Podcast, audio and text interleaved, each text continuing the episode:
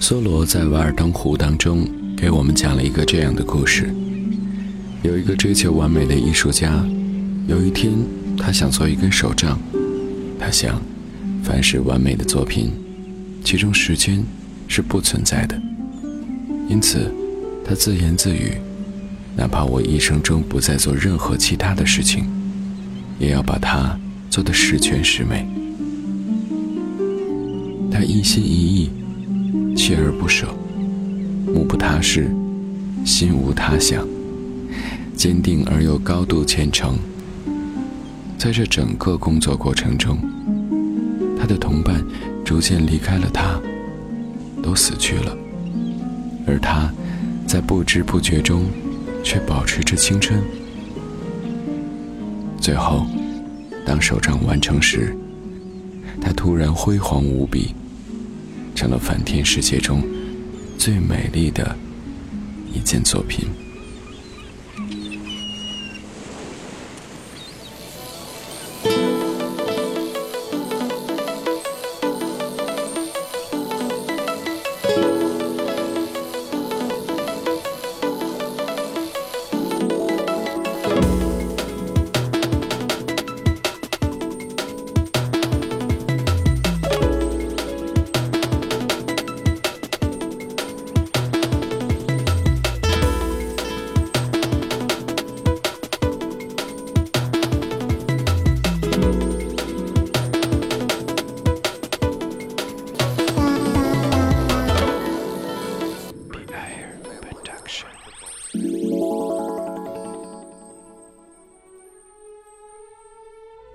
瓦尔登湖》这本书在一八五四年出世时是寂寞的，它不仅没有引起大众的注意，甚至连一些本来应该亲近他的人也不理解，对之冷落，甚至讥评。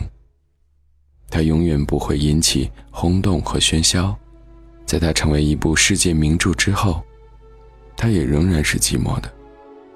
他的读者虽然比较固定，但始终不会很多，而这些读者大概也是心底深处寂寞的人，而就连这些寂寞的人，大概也只有在寂寞的时候，读他，才悟出深味。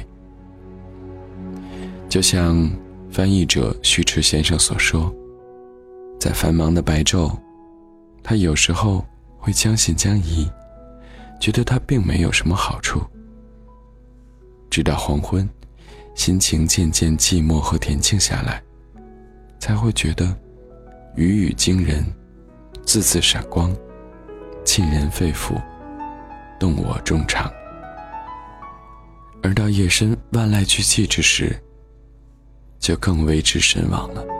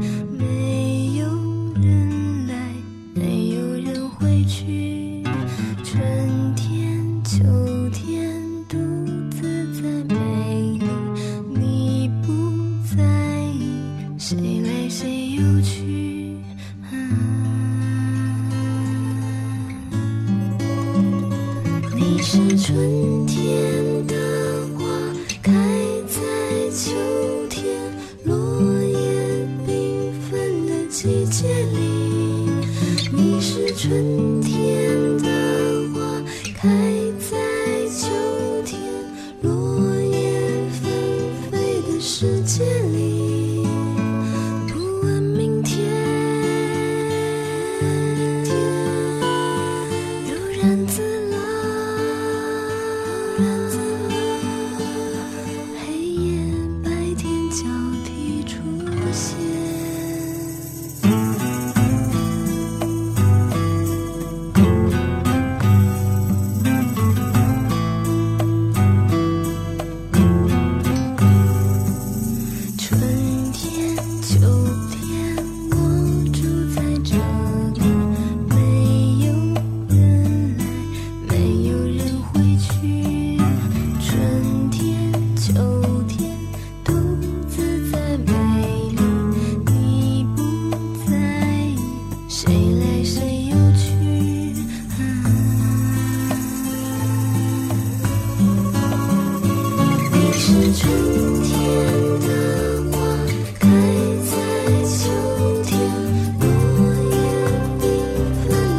一切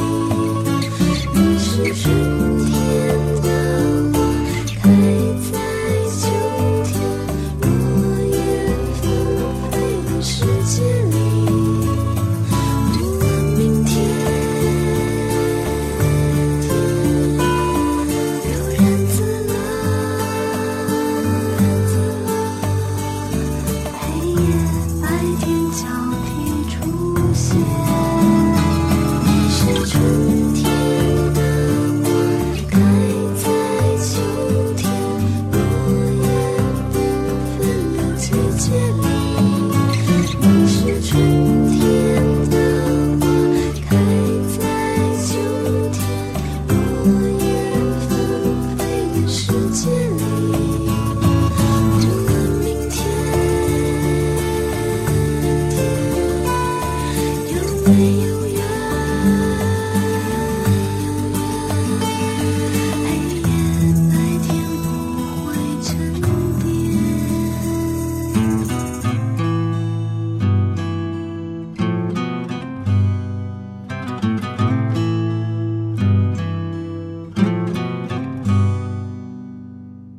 想读懂，或者说想进入瓦尔登湖的世界。我们就需要先了解一下它的作者亨利·梭罗。梭罗是法国血统的美国人，只活了四十五岁。他的挚友，年长他十四岁的艾默森，在他死后对其人格特征做了一番栩栩如生的描述。梭罗喜欢走路，并认为走路比乘车快，因为乘车你要先挣够了车费才能成行。再说，假如你不仅把到达的地方，而且把旅途本身当成目的呢？但他几乎一辈子没有走出过他的家乡——马萨诸塞州的康科德及其附近的山水。他觉得他的家乡那块地方包含了整个世界。他是能够从一片叶子就看出春夏秋冬的人。他家乡的地图就在他的心里。那地图自然不是平面的，而是立体的；不是固定的，而是活动的。云会从他们那儿带走一些东西，风又会把他们送回来。他曾在美国最好的大学哈佛受过教育，他也曾到当时荒凉的瓦尔登湖边隐居，就像一个原始人那样简单的生活。他想试试一个人的基本生活需要能够简单到什么程度，想试试用自己的手能够做些什么。他用很短的时间就动手造好了一个颇能遮风避雨的小木屋，这说明住房困难其实不难解决，即使用最原始的方式。如果住房对于现在的我们来说变得这么难，那一定是在什么地方 出了点问题。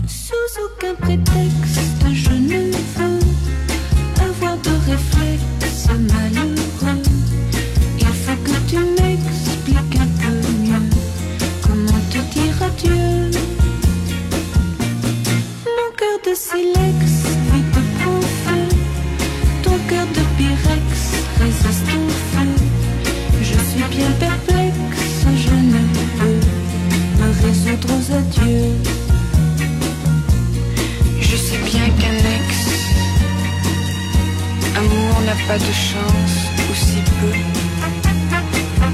Mais pour moi, une explication vaudrait mieux. Sous aucun prétexte, je ne veux devant toi sur Rex poser mes yeux. Derrière un Kleenex, j'en saurais mieux. Comment te dire adieu?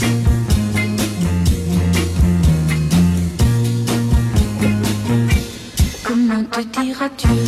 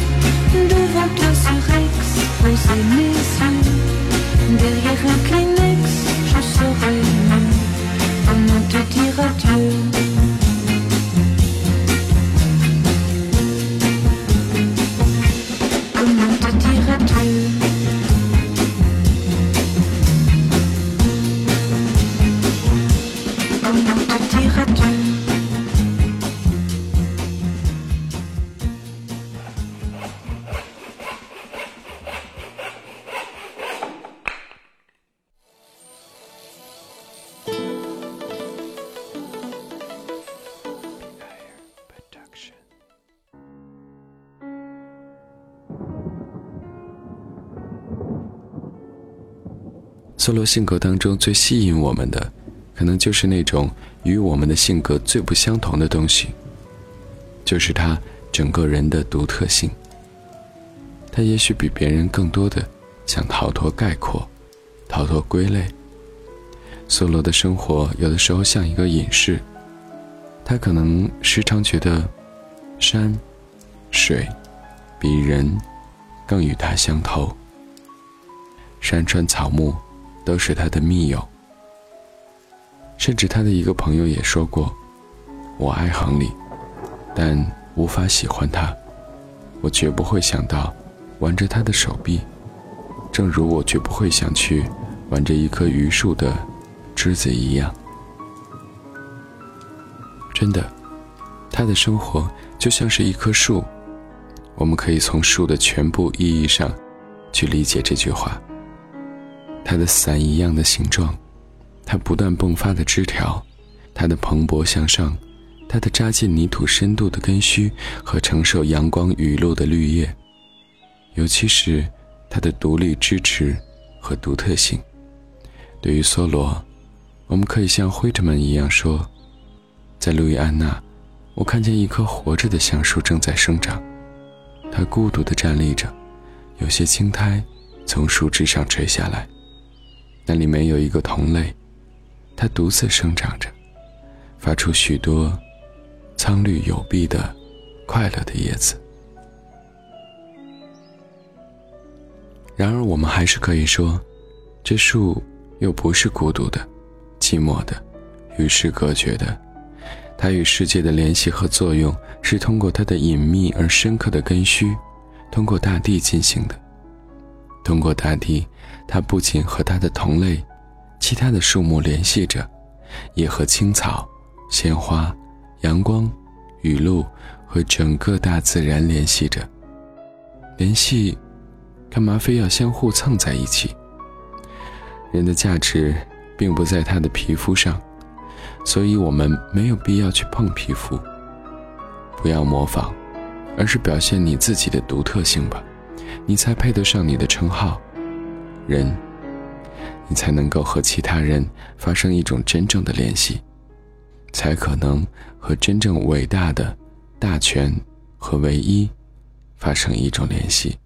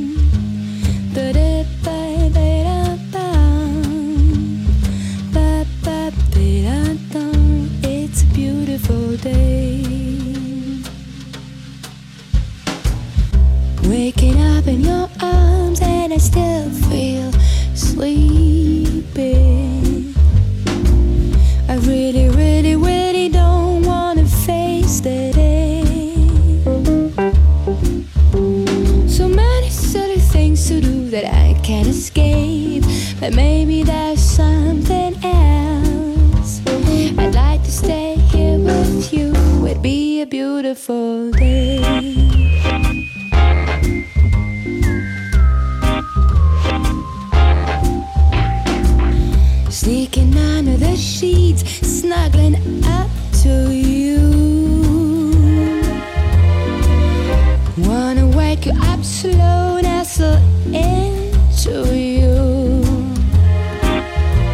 From bed to back again. So please treat me nice and gentle. Wrap my body around yours, it's a beautiful day.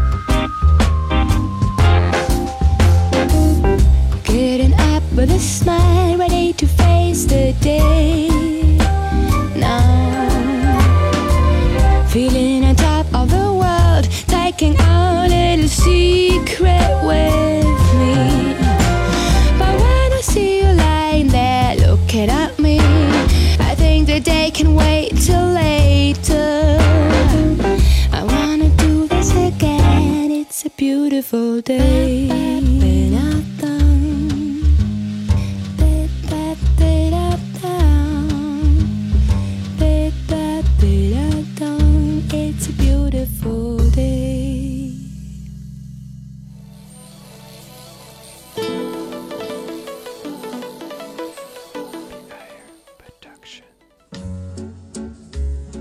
缩罗的独立性还包括他并不希望别人成为和他一样的人，因为他希望自己也不总是过去的那个人。他不执意要做一名隐士，他想隐居时，他就来了；他觉得够了的时候，他就去了。他当然不会像李固以《黄琼书》当中直斥的那样，以处世之名纯道虚声。他大概也不会像孔志圭的《北山遗文》那样壮怀激烈的谴责不再隐居的人。他注重的是生活的自由，而不是执着于某一种外在的生活方式。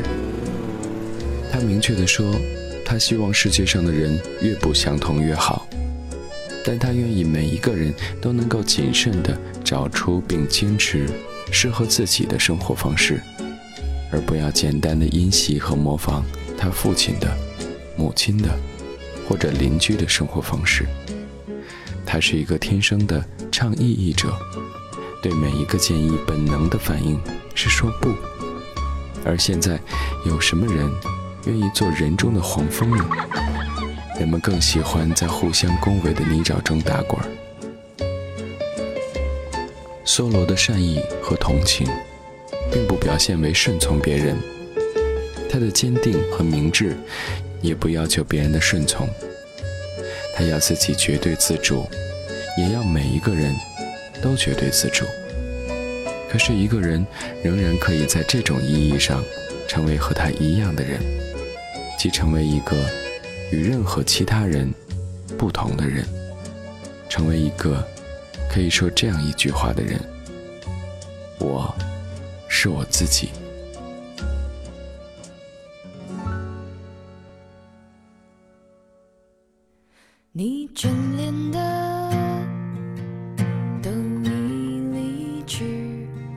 过自己无数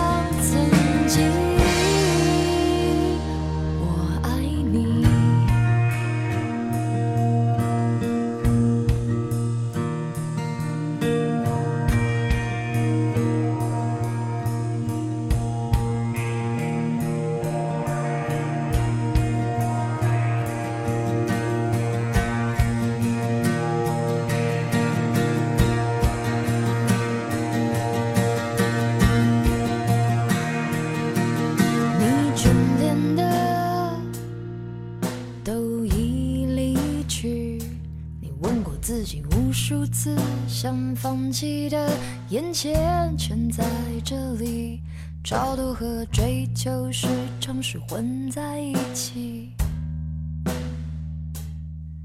你拥抱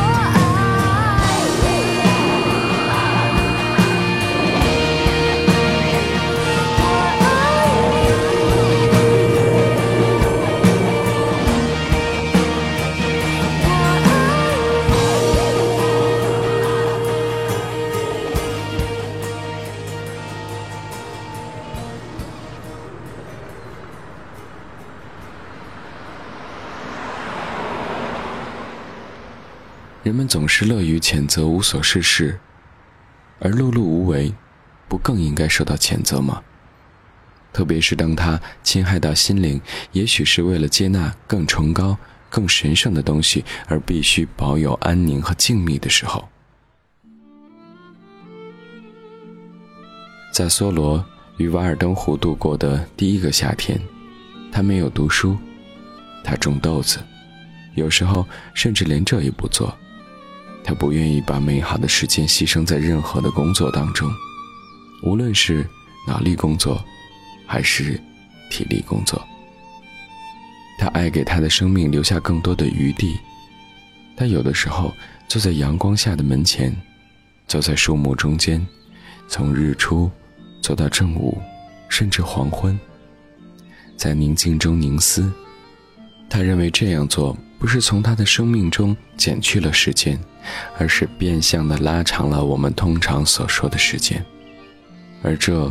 就要使你的心灵单纯，生活越简单，宇宙的规律也就越简单。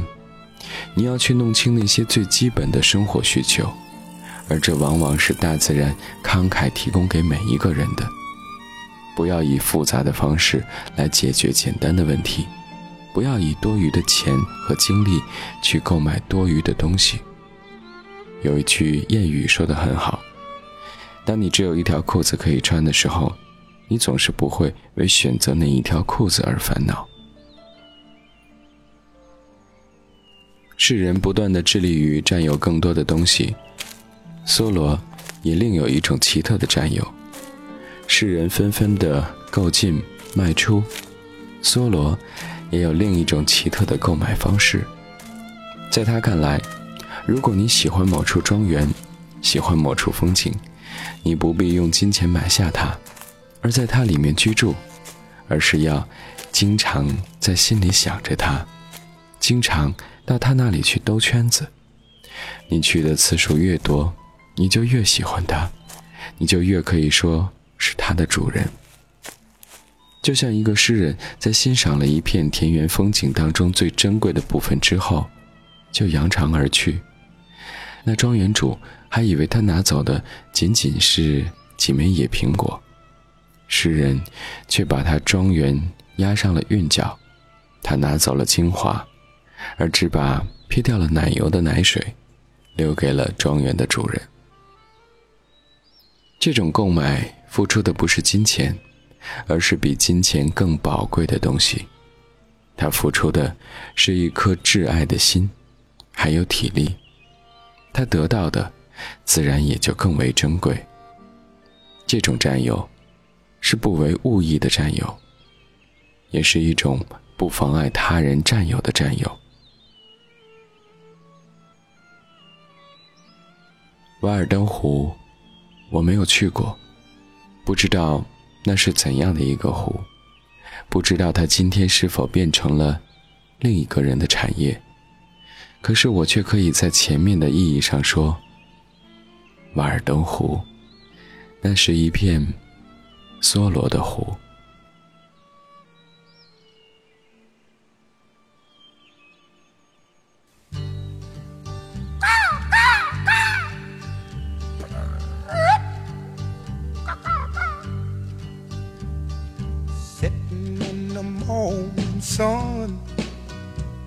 I'll be sitting when the evening comes,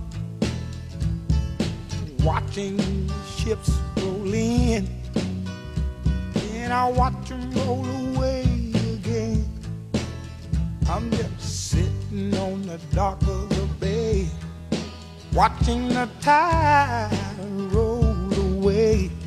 Ooh, sitting on the dock of the bay, wasting time. I left my home in Georgia. I headed for the Frisco Bay. I've got nothing to live for, and look like nothing's gonna come my way. So I'm just gonna sit on the dock of the bay, watching the tide sitting on the dock of the bay, wasting time.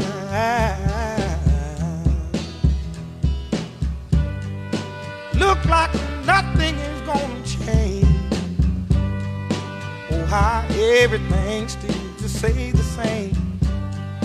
I can't do what 20 people tell me to do, so I guess I remain the same.